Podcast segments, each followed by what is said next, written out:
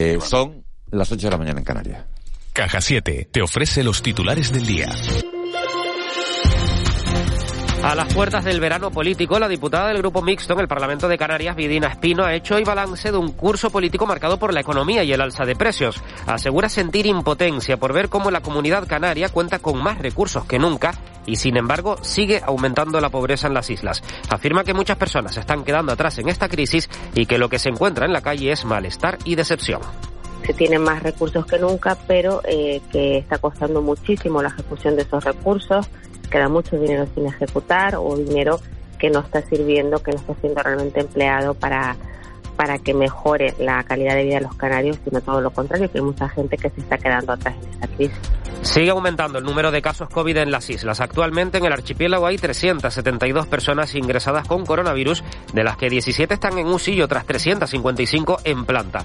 Esto significa que en la última semana el aumento de la hospitalización ha crecido un 20,4%. La ministra de Sanidad, Carolina Darias, ha pedido mantener las medidas de protección frente a la COVID. Ha recomendado el uso de mascarillas y ha insistido en la necesidad de ponerse la dosis de refuerzo de la vacuna, especialmente los menores de 50 años. Que tienen una mayor transmisibilidad, pero una menor gravedad en relación a etapas anteriores. Por tanto, monitorización y también, como siempre me gusta hacer, una llamada a la prudencia. Sabemos cuáles son las maneras también, en este tiempo hemos aprendido a mantener el virus a raya.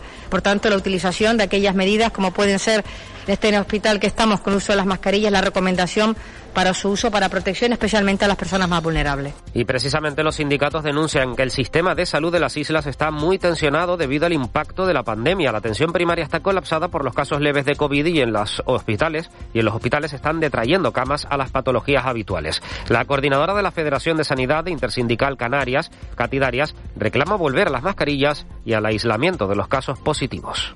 Retorno a la mascarilla en interiores, el uso, el volver a eh, el confinamiento, el aislamiento de los casos positivos, aunque sean leves, si no se toman esa serie de medidas, podemos llegar en 10 días, dos semanas a una situación de verdadero colapso de la sanidad pública. Y dos últimos apuntes. El presidente del Gobierno, Pedro Sánchez, ha anunciado que mañana martes el Gobierno aprobará la estabilización de 67.300 profesionales sanitarios de toda la Administración, algo que ve como un paso muy importante para acabar con la precarización laboral que sufre desde hace décadas la sanidad. Y de las últimas horas, informar que el 112 ha comunicado a través de sus redes sociales que dos eh, pateras han sido localizadas en las últimas horas. Eh, se trata de 104 personas que han sido rescatados por salvamento marítimo y que llegarán alrededor de las 10 de la mañana al muelle de la Cebolla en Lanzarote. Dicen que si viajas solo llegarás antes, pero si lo haces bien acompañado, llegarás más lejos. Abrazar nuestras raíces nos ha hecho llegar hasta aquí. Alcanzar nuevas metas será posible gracias a ti.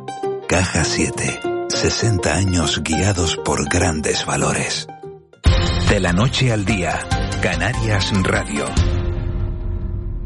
CEPSA y SICAR han sellado una alianza para impulsar la movilidad eléctrica en las islas. Desde comienzos de 2023, los clientes de SICAR que alquilen un vehículo eléctrico tendrán incluido el servicio de recarga en la red pública ultrarrápida que CEPSA empezará a habilitar en sus estaciones de servicio de Canarias. En apenas 20 minutos, los usuarios podrán realizar la recarga de una forma sencilla, accediendo a través de un dispositivo externo, la aplicación móvil de CEPSA o la propia pantalla táctil de los cargadores, una medida que supone un impulso hacia un turismo más sostenible. Conocemos tu capacidad para salir adelante. Y ahora es el momento de mostrar que tu trabajo también vale. Demuestra el valor de tu experiencia. Infórmate en acreditatuprofesionencanarias.es. Gobierno de Canarias. Actuación financiada por la Unión Europea. Next Generation EU. Llega Hola Golf a Canarias por cuarto año consecutivo. La Federación Canaria de Golf pone en marcha la campaña Hola Golf. Más de 1.500 personas se han introducido en este deporte a través de Hola Golf. Si quieres probar el golf, este es tu momento. Inscríbete en holagolf.es. Este verano vive un jardín de emociones en Hotel Jardín Tesina. Déjate llevar por los mejores sabores de la cocina canaria en La Gomera y disfruta de la gastronomía kilómetro cero en nuestros restaurantes. Reserva ya en jardín-tesina.com o agencias de viajes. Hotel Jardín Tesina. Diferente por naturaleza. Agricultor. Fertinagro lanza Azón, una tecnología de alta eficiencia que te permite aprovechar el nitrógeno de la atmósfera para la nutrición de tus cultivos. Con los productos Azón alcanzarás el máximo potencial de tu explotación reduciendo el aporte de nitrógeno mineral. Máxima rentabilidad y sostenibilidad con la tecnología Azón de Fertinagro Biotech. De la noche al día, Canarias Radio. El desayuno. 8 y 5 minutos de, de, la mañana de este lunes 4 de julio. Nos metemos en tiempo de, de desayuno y saben ustedes que antes de marcharnos de, de vacaciones estamos haciendo una, una, serie de entrevistas en el ámbito parlamentario a los distintos portavoces y en el ámbito de los cabildos a los presidentes de los cabildos insulares. Hoy nos vamos a ir hasta La Palma. Se han cumplido nueve meses desde que se iniciara la erupción del volcán de Cumbre Vieja, nueve meses desde el inicio y seis desde que el volcán dejó de, de, escupir lava. Mariano Hernández Zapata ha tenido la responsabilidad de coordinar desde la presidencia del Cabildo Palmero todas estas actuaciones. Presidente, muy buenos días. Buenos días. Entiendo que este ha sido el año más, más difícil de su, de su vida política. Toda la isla ha estado pendiente de la erupción, aunque los daños afectaban principalmente a la cara oeste. ¿Ha habido que hacer desde el Cabildo dos políticas distintas, una para cada lado de la isla? Bueno, ha habido que continuar con la vida de, de la isla, ¿no? Para eh, casi la, la total, casi la totalidad, a excepción de, tres municipios que han necesitado más apoyo, más ayuda y, otro tipo de medidas completamente distintas, ¿no? El, el ido a cambiar la fisionomía de, de prácticamente tres, tres municipios y de la vida de, de miles de, de palmeros del Valle de Aridane. Por tanto, sí, ha habido que, que tomar medidas diferentes para situaciones diferentes que ha tocado vivir en la isla de La Palma. Algunas informaciones decían eh, el otro día que La Palma se, se, ha convertido en el cuarto destino preferido por los viajeros españoles para, para este verano. Entiendo que, que la ocupación estará al 100% en los próximos meses, teniendo en cuenta, eh, eso sí, además, que, que en Puerto Naos hay 5.000 camas bloqueadas, con lo cual eh, faltarían camas para poder atender a toda esta demanda, ¿no? Sí, la isla de La Palma ha, ido, ha sido está siendo uno de los destinos más buscados. Hemos tenido, dentro de esta catástrofe, pues hemos tenido también noticias positivas, que es una mejora sustancial de la conectividad de la isla con nuevas compañías aéreas, con mejor conexión con la península ibérica y eso ha provocado que nuestro principal eh, visitante en verano, que suele ser eh, nacional, pues tengamos unos números eh, buenísimos para el verano, rozando la, eh, el, el no hay camas eh, y como dices, ¿no? Eh, aún muy preocupados eh, por una situación que afecta a toda la isla, que al final, antes de este inicio de este volcán, teníamos en torno a 16.000 camas y a día de hoy hablamos de que casi 5.000 camas pues se encuentran bloqueados principalmente por esa situación de gases, donde una de las grandes infraestructuras hoteleras de la isla se encuentra en Puerto con casi 1.200 camas, y otros tantos de miles de, de pequeñas eh, explotaciones de viviendas vacacionales que aún no se encuentran en la mejor de las situaciones también por los gases y que nos hacen sufrir, ¿no? De cara a esta campaña que incluso podría ser eh, mucho mejor si tuviéramos esas camas a disposición. Ayer estaba viendo el informativo nacional de, de Telecinco, presidente, y, justo se entrevistaba a, propietarios de locales de, esa zona de Puerto Naos que decían, claro, nosotros no hemos perdido eh, nuestras propiedades, no hemos perdido nuestras casas, no hemos perdido nuestros negocios, porque, porque es verdad que no, la lava no llegó hasta ahí, pero sí es verdad que los llevan que los han tenido que tener cerrados en estos nueve meses y no saben durante cuánto tiempo más. Eh, ¿Hay ayudas para, para estas personas? ¿Cómo se les está ayudando? Bueno, la verdad que eh, la situación de los empresarios de las zonas costeras eh, han tenido ayudas, eh, unas primeras eh, ayudas que el gobierno de Canarias ha gestionado con la Cámara de Comercio. Nos preocupamos durante esta semana qué pasaba, si se podía producir un segundo pago, nos confirman que recibirán un segundo pago con unas ayudas que ascenderán en total a casi 5 millones de euros de nuevo y espero que pueda ser durante este mes de julio. Pero bien es cierto que los vecinos de la zona costera eh, hemos pedido que, que, se incluyan también como demandantes de vivienda. No tenemos conocimiento eh, científico de cuánto podría eh, durar esa situación en las zonas costeras y bueno, estamos intentando implementar medidas en base a lo que a lo que vamos conociendo, ¿no? La verdad que esta es una situación de la que no disponemos datos, de la que no sabemos cómo puede evolucionar. Intentamos seguir trabajando de la mano de los científicos, primero instalando trampas alcalinas para ver las concentraciones de dióxido de carbono que hay reales y en qué zonas porque queríamos inicialmente pues eh, sectorizar la Puerto Nao, sectorizar la bombilla, a ver si en algunas zonas podrían regresar los vecinos. Esa situación nos ha dado malas noticias. Salud Pública nos ha informado que no es recomendable los accesos a zonas cerradas, en este caso a viviendas, y bueno, seguimos trabajando también, elaborando un protocolo en este momento de, posible acceso. Ahí somos capaces de, de, que Salud Pública también lo pueda ver y de que cumpla con todos los requisitos de salud y de que estén en las mejores condiciones posibles los vecinos que eh, puedan acceder con ese protocolo en el caso de que sea informado de manera positiva. Eh, presidente, eh, buenos días. durante la erupción, pues La Palma recibió numerosas visitas del presidente del gobierno, Pedro Sánchez, ministros. El gobierno de Canarias también estuvo muy presente. Eh, todas esas expectativas, todas esas, eh, bueno, es, todas esas decisiones que se tomaron y que se han ido tomando a lo largo del tiempo, ¿se han cumplido? ¿Se van cumpliendo? Bueno, se siguen avanzando. Estoy hablando también que las visitas eh, continúan. Esta semana pasada teníamos aquí el encuentro de la Federación Española de Municipios y Provincias con todos los presidentes de diputaciones y cabildos y consels. Y bueno, eh, lo que necesitamos al final es también tiempo, ¿no? Eh, se avanza en la mejora de la conectividad. Sabes que hace algunas semanas eh, desde el Cabildo hemos sido capaces de abrir esa primera carretera entre el norte y el sur. También estos días leía que eh, en Hawái aún no hay abiertas carreteras de esa erupción que tuvieron en el año 2018, casi cuatro años después. Aquí lo hemos conseguido adelantar los plazos. El gobierno de España está trabajando en esa carretera del sur, de la que hemos tenido noticias también recientemente con una visita de funcionarios del ministerio que han podido tener un encuentro con vecinos y parece que que se comienzan a, llegar a acuerdos y se comienzan a, ver realidad eh, en, esa, en, esas, en esas obras.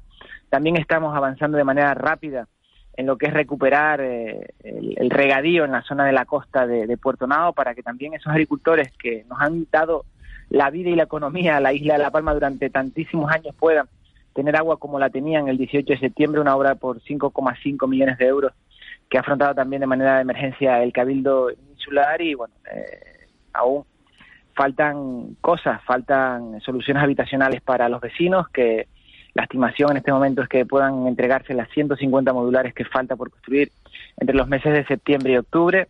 Aún hay eh, muchos vecinos en casas de familiares y amigos en sitios eh, no en las mejores condiciones y también 246 personas que a día de hoy continúan en los diferentes hoteles de los que se ha hecho cargo también el Cabildo Insular de La Palma desde el 1 de febrero. Por tanto, eh, vamos dando pasos es verdad que quizás pasos cortos, intentamos que sean lo más seguros posible, pero inevitablemente necesitamos tiempo para, para dar las soluciones definitivas que estamos buscando desde todas las administraciones. Eh, presidente, buenos días. De carreteras le quiero preguntar, hay una controversia, bueno, hay varias sobre vinculadas a las carreteras, una es la carretera de la costa, pero yo le quiero preguntar por la carretera La Palma 2, ¿no? En los últimos días el, el, alcalde del Paso, eh, Sergio Rodríguez, ha, reclamado un poco que se acometa algún tipo de trabajo en, en, esta vía para, para, recuperarla. Es un elemento, bueno, una, es una vía pues, pues muy relevante. Eh, la respuesta del consejero de Obras Públicas del Gobierno Autonómico, Sebastián Franquis, ha sido que ahora mismo en, en el subsuelo, digamos, de, esa zona, que está clarísimamente afectada por el volcán, de las más afectadas, pues no se puede trabajar, ¿no? Eh, mm, ¿Cuál es su versión de esta historia? Porque que más contradictoria la posición de uno y otro no puede ser. Bueno, la, versión nuestra es que nosotros en la pista que estamos trabajando para esa que ya hemos abierto entre el norte y el sur, que solo estamos abriendo con franjas horarias, la temperatura, eh, ha habido zonas a la hora de realizar en estos momentos unas transversales que estamos trabajando que ha habido que parar las obras porque las piedras salen completamente incandescentes. El plano de temperaturas que elaboraba el INME hace algunos meses por, por temporalidad también indicaba que la LP2 iba a ser eh, complicada afrontarla eh, en, un corto plazo. Estamos pendientes más de un medio plazo. Nosotros eh, desde el Cabildo Insular apostamos y seguiremos eh, apostando porque esa vía sea abierta, pero somos conscientes también de las realidades técnicas que, conllevan que no se pueda afrontar hasta este, hasta este momento, no se pueda ejecutar en este momento. nosotros ya nos encantaría ¿no? que, pudiera ser abierta. te aseguro que estaríamos ahí, el Cabildo Insular de La Palma, impulsando, tirando de ella, como hemos hecho en esa carretera La, la Laguna Las Norias, que creo que en un tiempo récord hemos sido capaces de abrir, pero... Que esa está abierta ya para con carácter general no, también con, horario restringido. Exacto, tres horarios al día y esperamos que la pista pueda estar abierta con horario general a partir de, a ver si somos capaces del mes de agosto, que pueda estar finalizada toda la plataforma y que reúna las condiciones de seguridad necesarias, ¿no? Por tanto, creo que el empuje de la administración, eh, no creo que haya dudas eh, de la intención que hay. Muchos vecinos cuando han atravesado esta pista entre la laguna y las norias se han dado cuenta de el enorme trabajo que conlleva abrir una pista de estas características sobre la lava y por tanto eh, soy también consciente de que no va a ser sencillo abrir la, LP2, pero que pondremos lo máximo de nosotros, espero que de la mano del gobierno de Canarias, para que sea abierta. Es una pista de, interés regional, por tanto será el gobierno el responsable en abrirla y, estaremos ahí también para que desde que se pueda, desde que los datos de temperatura sean eh, los, los idóneos y también desde que tenemos eh, un acuerdo y un consenso de cómo sea el trazado, que en principio creo que debe ser lo más recto posible, lo, mejor, mejor respecto al que teníamos con, con anterioridad, espero que se ejecute, no hay duda sobre eso. Presidente, dos años de pandemia, un año de prácticamente de, volcán. ¿Le ha dado tiempo a hacer algo de lo que tenía previsto en su programa electoral? ¿Qué se le queda fuera?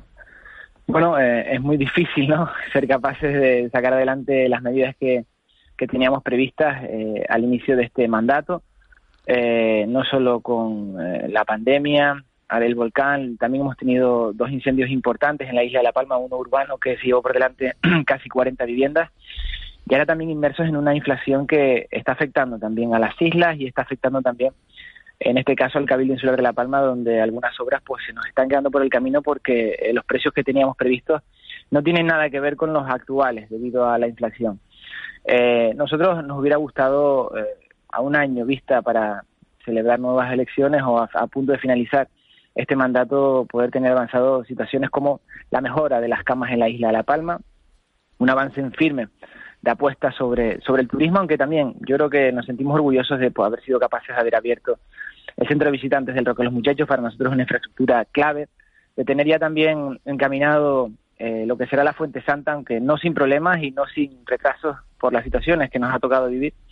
Y también, pues, eh, tener eh, mayor nivel de oportunidades, ¿no? Para todos esos jóvenes que, abandonan la isla y que pocas perspectivas tienen tienen para volver. Nosotros en, ese, en, ese, en esa situación también hemos llegado a acuerdos puntuales, creo que importantes con la Universidad de Laguna para aumentar la formación en la isla de La Palma, creo que pasa por ahí una de las grandes oportunidades para los palmeros, para las palmeras, y bueno, yo espero que seamos capaces de, entre todos pues seguir tomando esas medidas necesarias para que la isla pueda crecer y que pueda mirar al futuro con optimismo.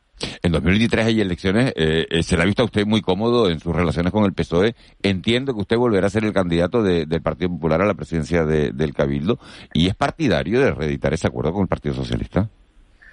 Bueno, yo creo que soy partidario de llegar a acuerdos con cualquier formación política. En eso creo que sí hemos dado claras muestras en la isla de La Palma de que apostamos por el diálogo, apostamos por el encuentro de ideas y apostamos por eh, buscar lo mejor para los palmeros. Al final, eh, que sea el, acuerdo que mayor soluciones dé a, la isla de La Palma y que más nos permita crecer. Eh, presidente, em, usted ha pedido una ley de volcanes una ley de volcanes para, para que, que obligue a los vecinos a asegurar sus casas.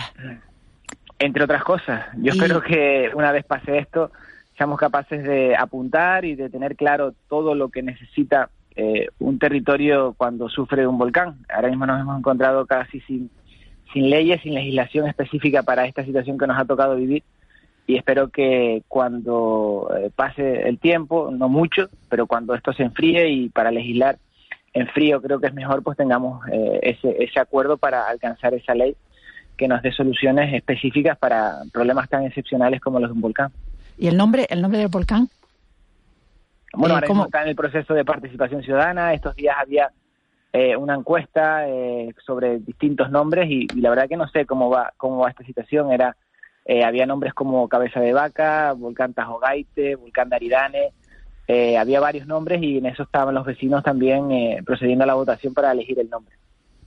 Eh, presidente, mm, David Ramos, un geógrafo uh, palmero de la Universidad de Salamanca, dice que fue una imprudencia prometer a la gente que podrían volver a construir sobre el volcán. ¿Fue una imprudencia? Bueno, yo creo que se podrá construir sobre el volcán, como lo ha demostrado el Canario históricamente.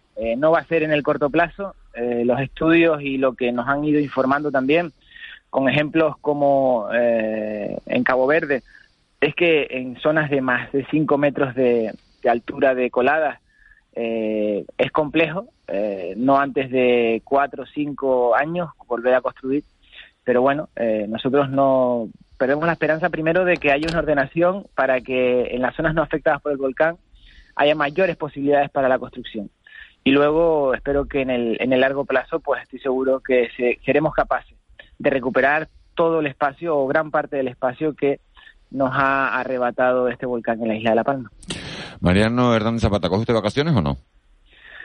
Espero que espero que sí. Han sido tres años de tan intensos que no hemos tenido ocasión de casi tener, tener vacaciones. Hace eh, casi una semana pude estar cuatro días eh, descansando, pero sí que espero tener algunos días durante el mes de agosto. Bueno, vamos a reservar dónde se va a salir de las islas o no.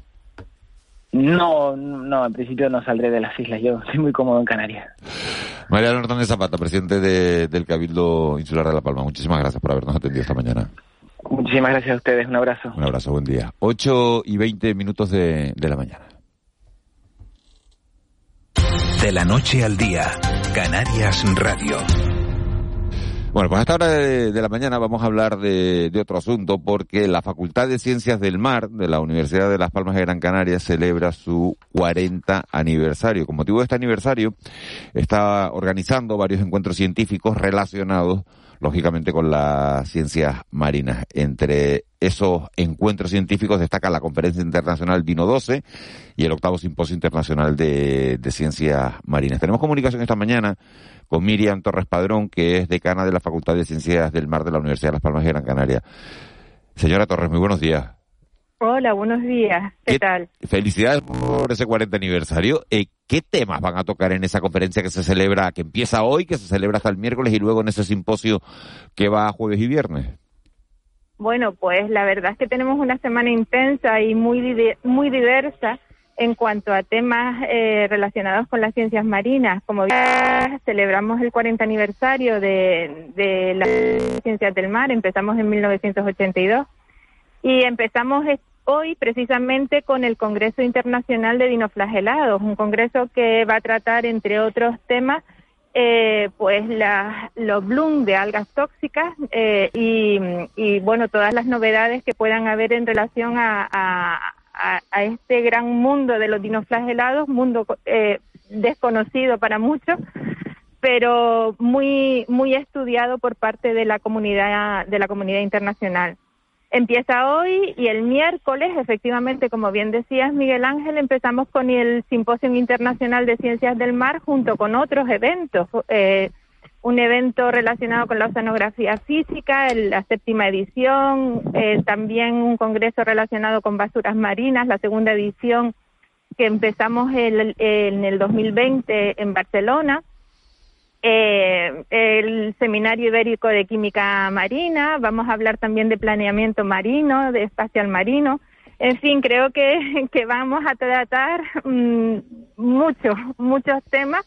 Se nos quedarán muchos detrás, pero, pero va a ser una semana intensa, efectivamente. Eh, ¿Cuál es la mayor eh, amenaza de cana que tienen ahora mismo los océanos? Bueno. Hay tantas, ¿no?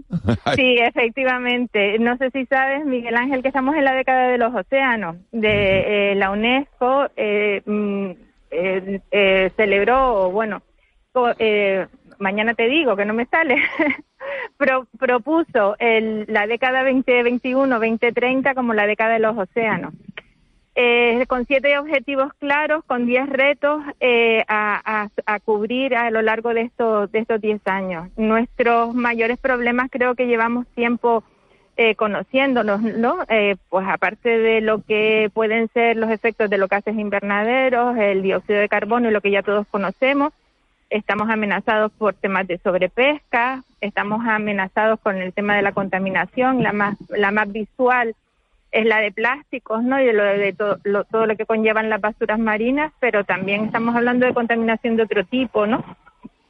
Un tema importante también es el del ruido, por ejemplo, que se está empezando a tratar en, en los últimos en los últimos años. Tenemos tenemos muchos retos eh, y muchos problemas que solucionar para conseguir esos objetivos que, que se buscan. Usted lo ha citado sin que, sin que le preguntáramos. ¿Hay una eh, amenaza real de que se repita en Canarias una crisis, por ejemplo, este, vamos a decir este verano, no, no quiero ser eh, de lanzar malos augurios, una crisis de la, bueno, como el bloom este de las microalgas que se dio en el verano de 2017, porque las condiciones se dan, ¿no? Yo no, yo no soy adivina, soy científica y me, me guío con los por los datos y tampoco soy experta en bloom de, en bloom de algas tóxicas. Yo creo que, mm, que las condiciones podrían darse, es posible que se den. Y, mm, Calor, más calima, más acidificación de, de, la superficie marina, que también pues, es una amenaza que tiene Canarias.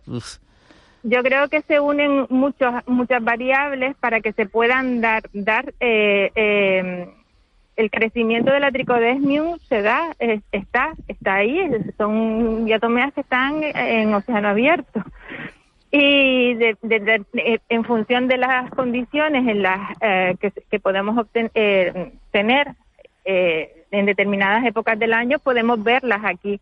Antes no las veíamos, ahora las estamos viendo, pero tampoco te podría decir. ¿Qué, circunstancias tendrían que coincidir para que tuviéramos una crisis de microalgas?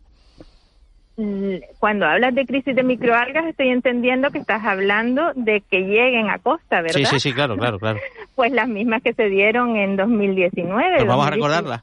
Claro, vamos a recordarlas. ¿Cuáles fueron? Entrada de calima, eh, una situación de calma importante, ¿no? En, en cuanto a, a los vientos, eh, altas temperaturas, si no recuerdo mal,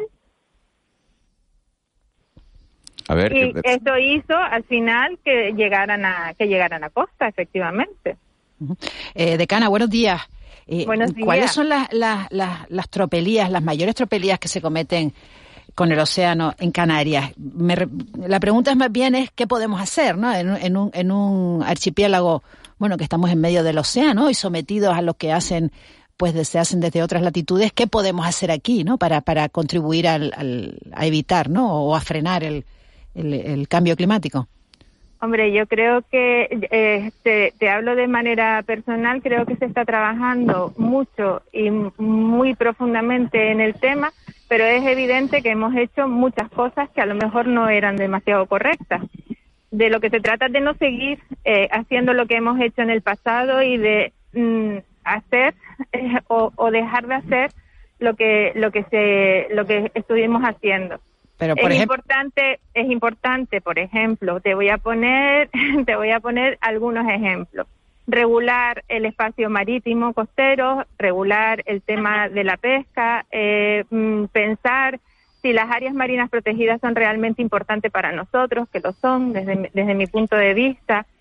Eh, pensar que, mm, que no podemos seguir con, con, con la presión eh, eh, a la que estamos sometiendo a nuestra costa, eh, pensar que otro tipo de turismo es, es, es, viable para nuestras islas.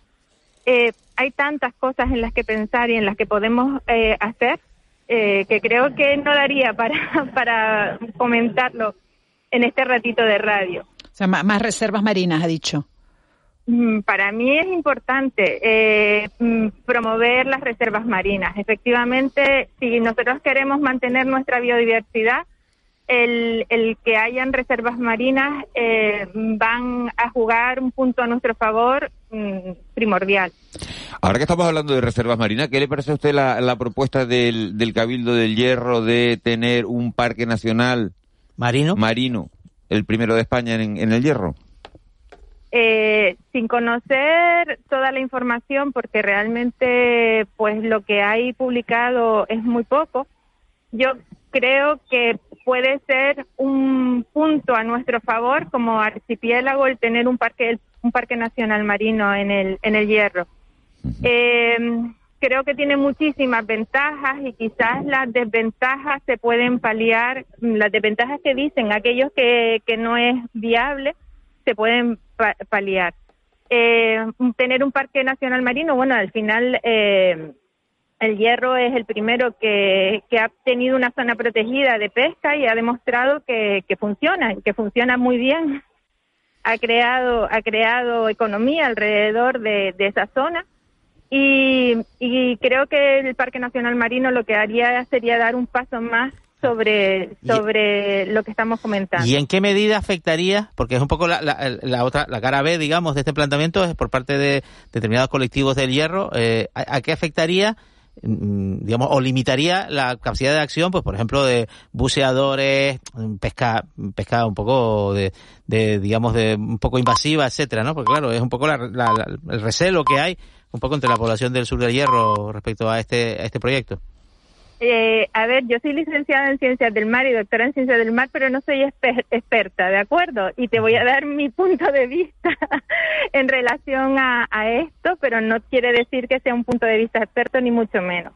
Eh, el, que tú reserves o el que tú eh, limites determinadas acciones en una zona no quiere decir que la biodiversidad se mantenga en esa zona con lo cual tú puedes limitar las acciones en una zona, pero vas a poder pescar en otras. Los peces se mueven, la vida se mueve, ¿vale?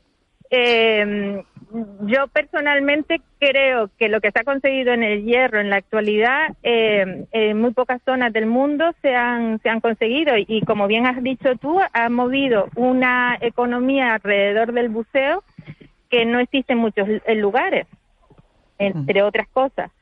Eh, yo creo que es una cuestión de sentarse y hablar, no es una cuestión de imponer, no es una cuestión, yo creo que es una cuestión de transparencia, de poner las cosas sobre la mesa, de ver los pros y los contras y de, y de valorar lo mejor para nuestras islas, porque estamos hablando del hierro, pero podemos pensar que nuestras islas pueden tener otro futuro distinto, un turismo sostenible, eh, con, ofreciendo pues bastante más de lo que ofrecimos en la actualidad. Eh, decana, y a nivel, a nivel individual, ¿Hay algo que pueden hacer los, los ciudadanos? ¿Algo que, que, están haciendo mal? Mm, yo no creo, a ver, yo creo que los ciudadanos tenemos que, no estamos, no, no, no creo que lo estemos haciendo mal. Lo único es que nos tenemos que informar mejor, quizás, ¿no? Eh, la responsabilidad individual es, es, es con lo que empezamos. Luego le pedimos mucho al resto, pero nosotros tenemos que ser los primeros en, ser consciente de lo que estamos haciendo. Si tiramos una, una colilla de cigarro por ponerte algo, que es algo que siempre me molesta muchísimo, cuando, cuando la gente va conduciendo y la tira a al asfalto, debe pensar que esa colilla ya no se va a quedar en el asfalto, posiblemente termine en el mar. Eh, cuando tiramos, cuando no usamos los puntos limpios para, para tirar la basura que ya no queremos en casa, sino que la tiramos en los barrancos, pues posiblemente esa basura terminará en el mar.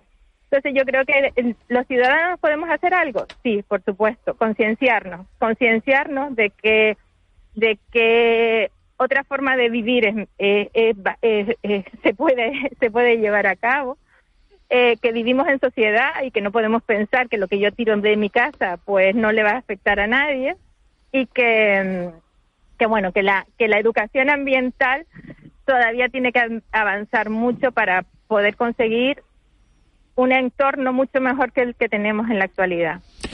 Miriam Torres Padrón, decana de la Facultad de Ciencias del Mar de la Universidad de Las Palmas de Gran Canaria, muchísimas gracias por habernos atendido. Felicidades por este 40 aniversario y toda la suerte del mundo en esta conferencia internacional Dino 12 que se inicia hoy, de hoy hasta, desde hoy hasta el miércoles, y en ese octavo hasta el viernes. Vamos ah, a claro, pero está. Sí, pero la no, sí, pero no me ha dejado terminar. Pero la conferencia internacional no es de lunes a, miércoles y el simposio de miércoles a viernes. No, Dinos dura de lunes a viernes. Ah, vale, vale, vale, vale, vale. Nuestro simposio empieza el miércoles y hasta el viernes. ah, vale, vale, vale, vale. Ah, pues Dinos son los cinco días. Ah, pensé que se, pues se solapa.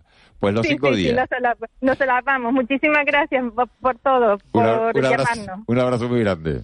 Gracias, hasta luego. Hasta Ahora. 8 y 33, unos consejos publicitarios y nos metemos en tiempo de tertulia, en tiempo de mentidero. De la noche al día, Canarias Radio. En McDonald's hemos cambiado nuestra Big Mac, cuarto de libra, cheeseburger y McRoyal. Cierto, eran inmejorables, pero tranquilos, que ahora saben aún mejor, porque son más calientes, más jugosas y más sabrosas. Y además, están recién hechas para ti. El sabor de siempre, ahora como nunca.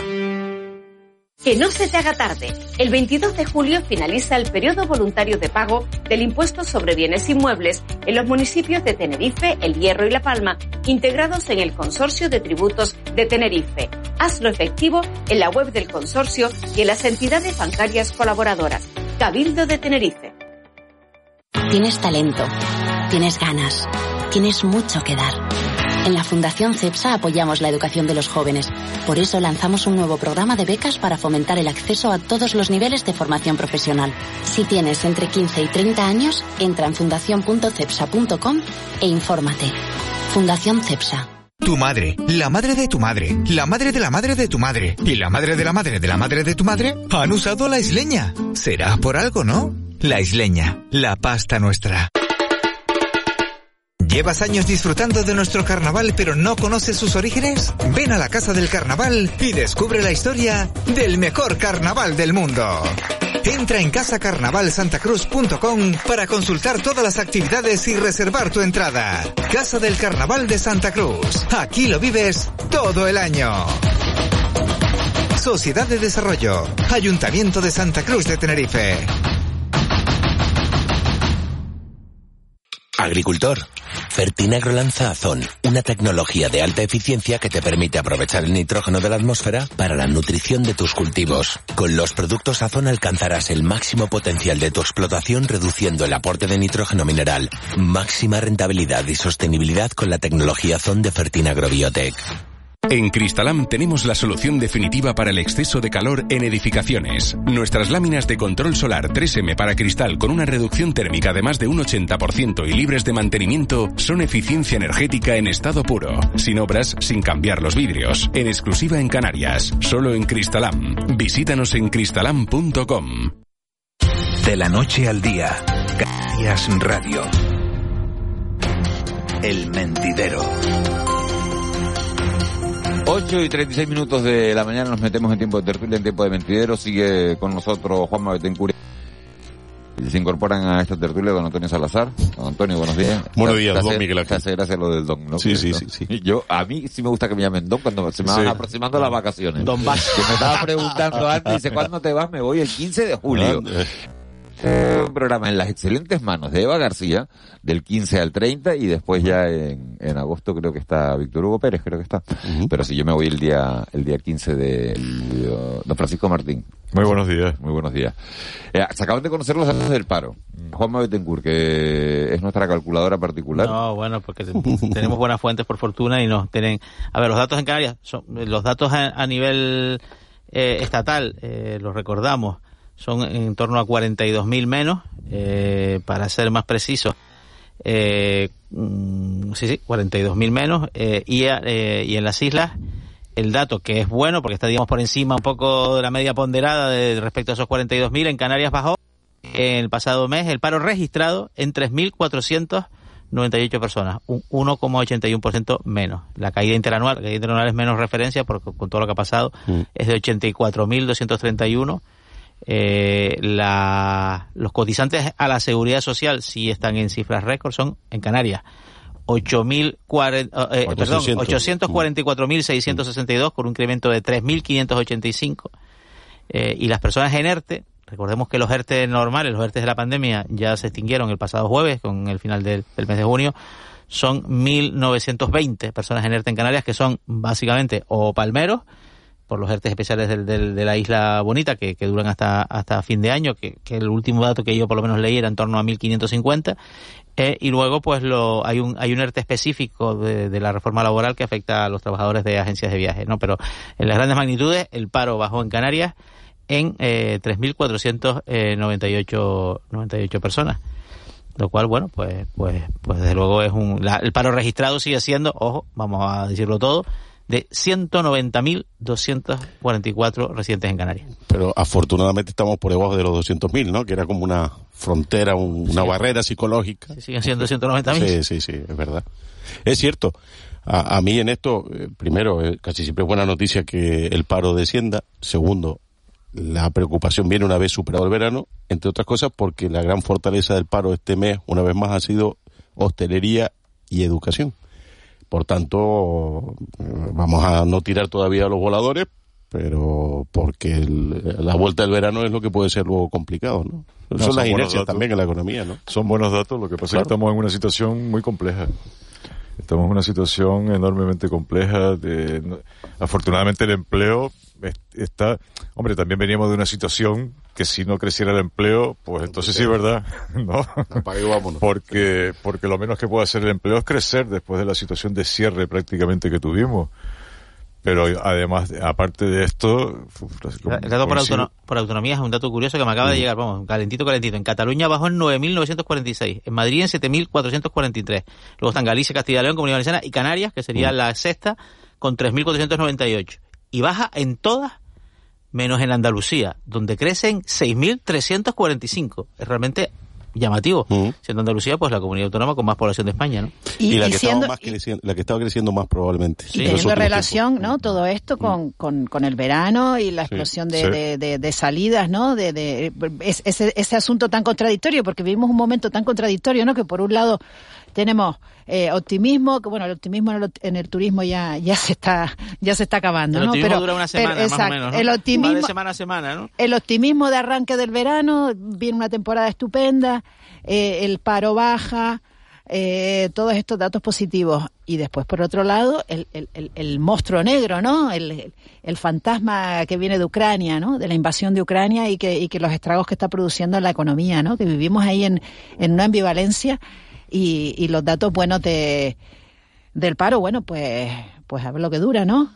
La, cifra exacta es 42.409, es la cifra exacta de caída del desempleo en España. Fíjese que eh, hace, bueno, a finales del mes de junio se decía que eh, el 89% de los turistas españoles iban a salir de, de, vacaciones, ¿no?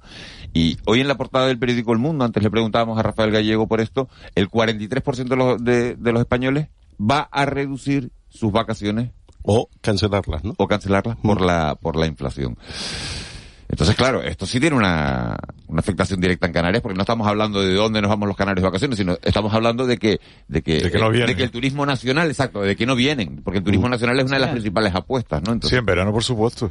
El turismo, el turismo español en verano es el que, digamos, el que salva la temporada de verano normalmente pero uf, eh, que hasta el momento tú mirabas los datos y lo único que te permitía mantener ese cierto optimismo era el funcionamiento del sector turístico. Si eso se empieza a afectar, pues va desapareciendo obviamente ese grado de optimismo sobre la economía, ¿no?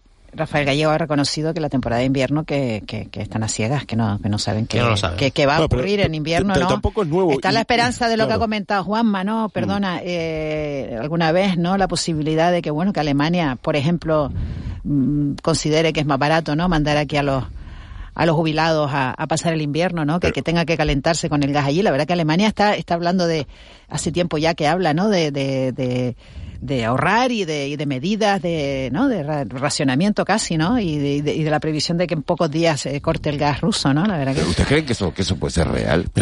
A mí, me parece una barbaridad ah, conceptual. Pero, sí, pero es que las barbaridades que hace este señor ya, ¿no? La, industria alemana es, incentiva, es, intensiva en consumo de gas, ¿no? Entonces, el, claro. más que, a lo mejor quizás en, en Alemania se dan dos circunstancias. La primera, donde sí parece posible que se produzca un racionamiento carburante es en la zona oriental del país. ¿Por qué? Porque las refinerías que hay ahí y la capacidad de refinerías pues nuevas, esto creo que lo hemos comentado en la tertulia de los lunes algún día, pues pues no, no, se están construyendo refinerías nuevas, dependen del petróleo, no del gas, del petróleo ruso. Y entonces esa zona de Alemania está un poco tensionada y puede estarlo más. Y luego la industria alemana es, incentiva, es intensiva en consumo de gas. Claro, un parón de la industria, pues en principio no afecta un poco a los supermercados, no, no, no provoca esta situación un poco doméstica, ¿no? Sí afecta económicamente, desde el punto de vista económico, lógicamente es lo que provocaría que Alemania entrara en, recesión. porque su industria no sería capaz mm. de, de, bueno, de, de, estar abierta, de estar encendida, de tener el piloto mm. encendido mm. el tiempo que, que es capaz de estar, ¿no? Pero además luego hay una característica del alemán, ¿eh? Que el alemán se alonga por la mañana y ve una nube allá a lo lejos y cambia y va otra vez a por el, coge el chubasquero, efectivamente, ¿no? no no es como el inglés. El inglés al contrario, o sea, el inglés, el inglés se, pone, se, pone, el bañador. Claro, claro, de, se pone el bañador. Eh, eh, turísticamente han funcionado siempre así, con lo cual es cierto que eh, se, se inducen comportamientos que nos pueden afectar seriamente. Los países nórdicos también se está diciendo este tema de ten ten como un suministro para dos semanas y tal, este tipo de cosas y tal, que de repente nos parecen un poco fantasmagóricas, pero que allí se se dan, ¿no? bueno, yo, mira, después, después del, después de la cumbre de la OTAN, lo que ha hecho, lo que ha hecho la OTAN, o lo que ha hecho Europa es prepararse para, para, bueno, para evitar, o sea, rearmarse para supuestamente evitar un conflicto.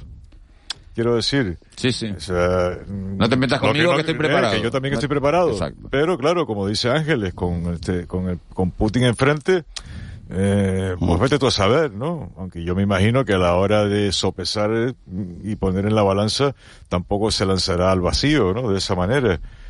¿eh? Pero eh, yo, sinceramente, to- todo el mundo está contento con el resultado de la OTAN. A mí me preocupa enormemente el resultado de la Claro, el el, lo- el- el mundo, el mundo que, el mundo que deja, ¿no? El mundo que deja No, a no, partir mundo de esta deja, cumbre, no, ¿no? no, Sí, Ángeles, sí, no sí, pero, pero yo sí, yo sí opino viene, así, que o sea, el viene, mundo que- que deja, no, exacto, el- el mundo que el mundo viene. que deja, el que, plantea, viene, ¿no? es lo mismo, el, el mundo que deja, me refiero, eh, lo estoy usando en ese sentido. Ah, vale. O sea, el mundo que, que nos deja.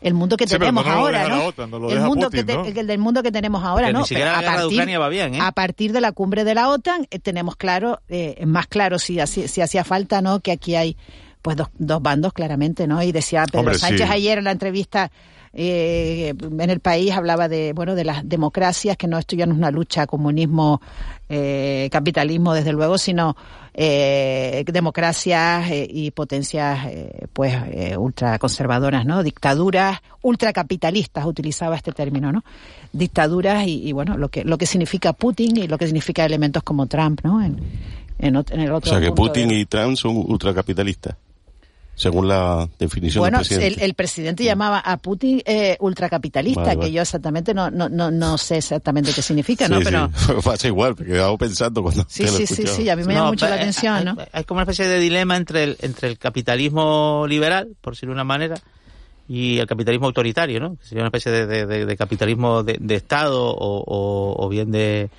bueno, de determinados jerarcas pero- y demás, pero- y tal, que sería un poco el modelo chino, chino más Rusia, Rusia en el fondo... No ultracapitalismo como oligarquía, como, como, Sí. como una especie de antiguo Pues es el régimen. mercantilismo de toda la vida, quiero decir, es que eh, la apropiación de ciertos órdenes económicos por parte de las élites, ese es mercantilismo, o sea, es que nos ponemos a inventar términos y luego es verdad que esto que decía Juanma, yo lo que pasa es que yo sí que identifico el capitalismo liberal como dice, con la democracia liberal, Sí, sí, porque correcto. no es casual, no es casual que en los países donde está instaurado ese régimen más o menos de libertades se desarrollen todas, no una. Ustedes vieron las imágenes de Hong Kong el otro día, con el presidente chino en Hong Kong.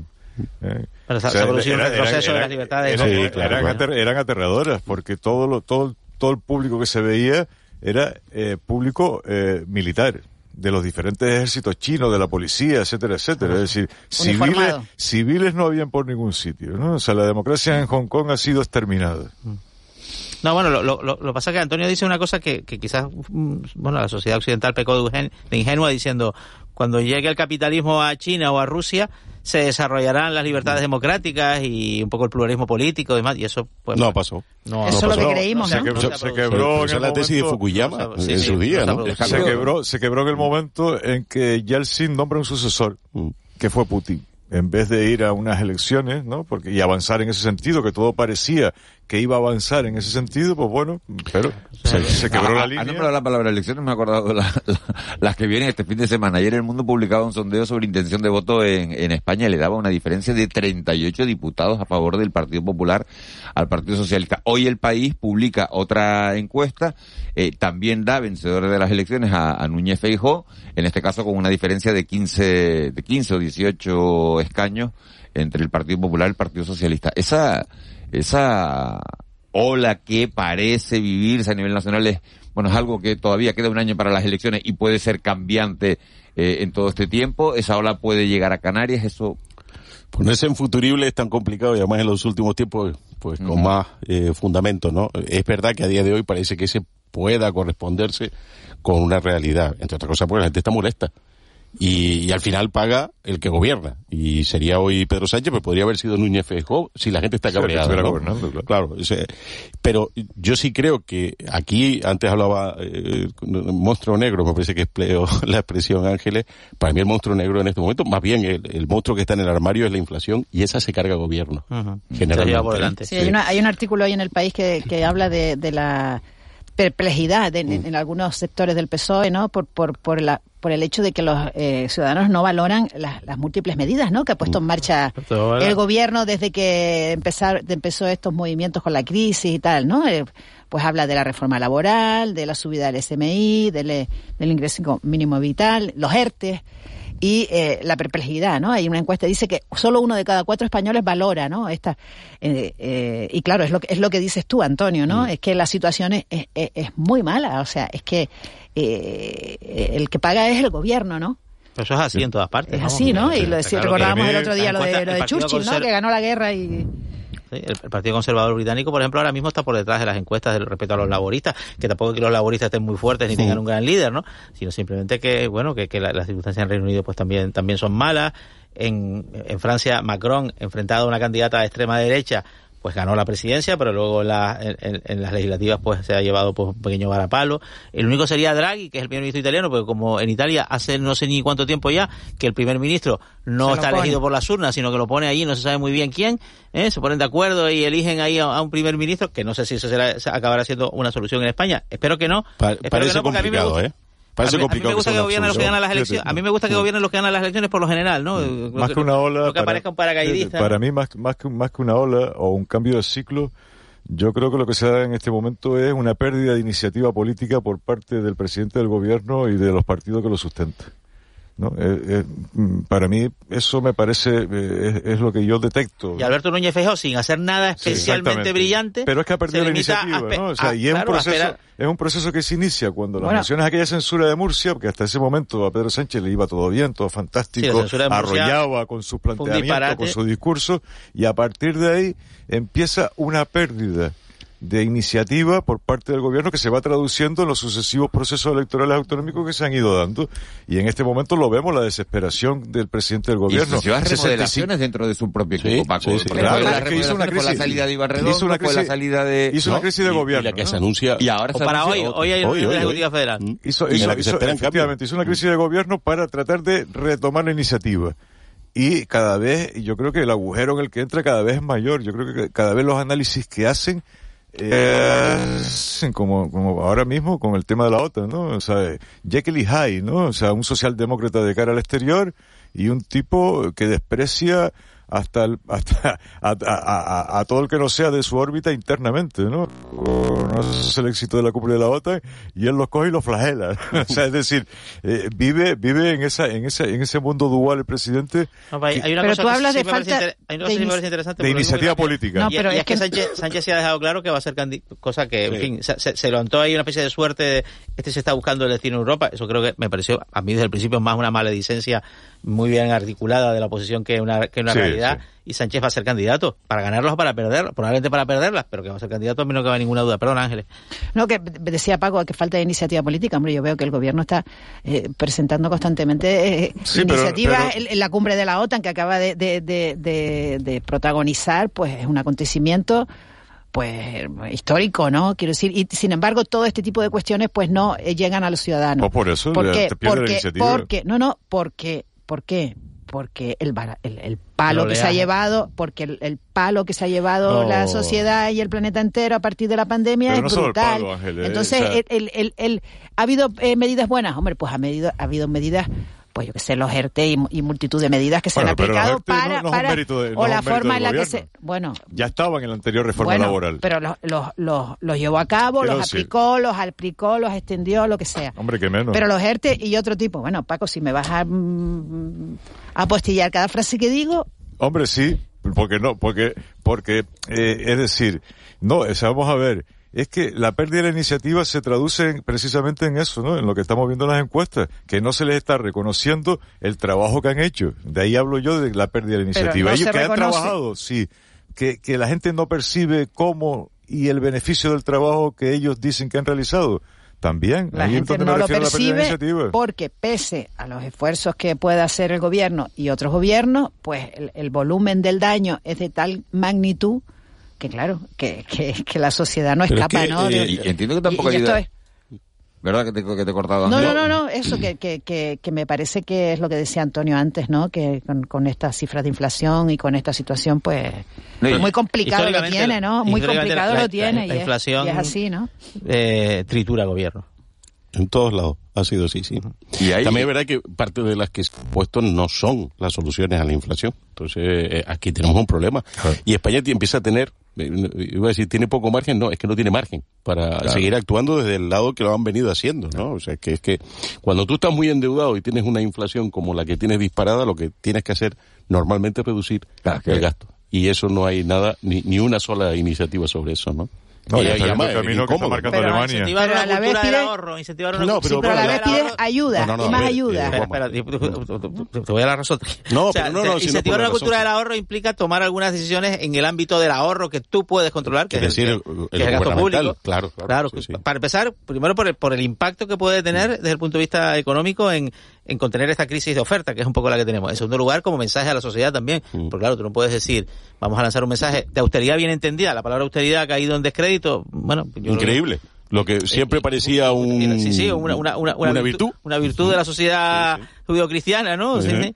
Pero ha caído por... Pues, ¿Y quizás por dónde recortas, Juanma? Por, claro, por su, no, bueno... Por, a, hombre, hay, que empezar, pues se tiene que dos, empezar no, aquí hay dos vertientes. Lo, lo que produce, lo que produce eficacia a los grandes números, que es poco, y, lo, y luego lo, lo que produce mensaje a la sociedad que ahí, vamos, creo que hay recorrido, porque sobre todo porque no se ha perdido recorrido alguno, ni cero.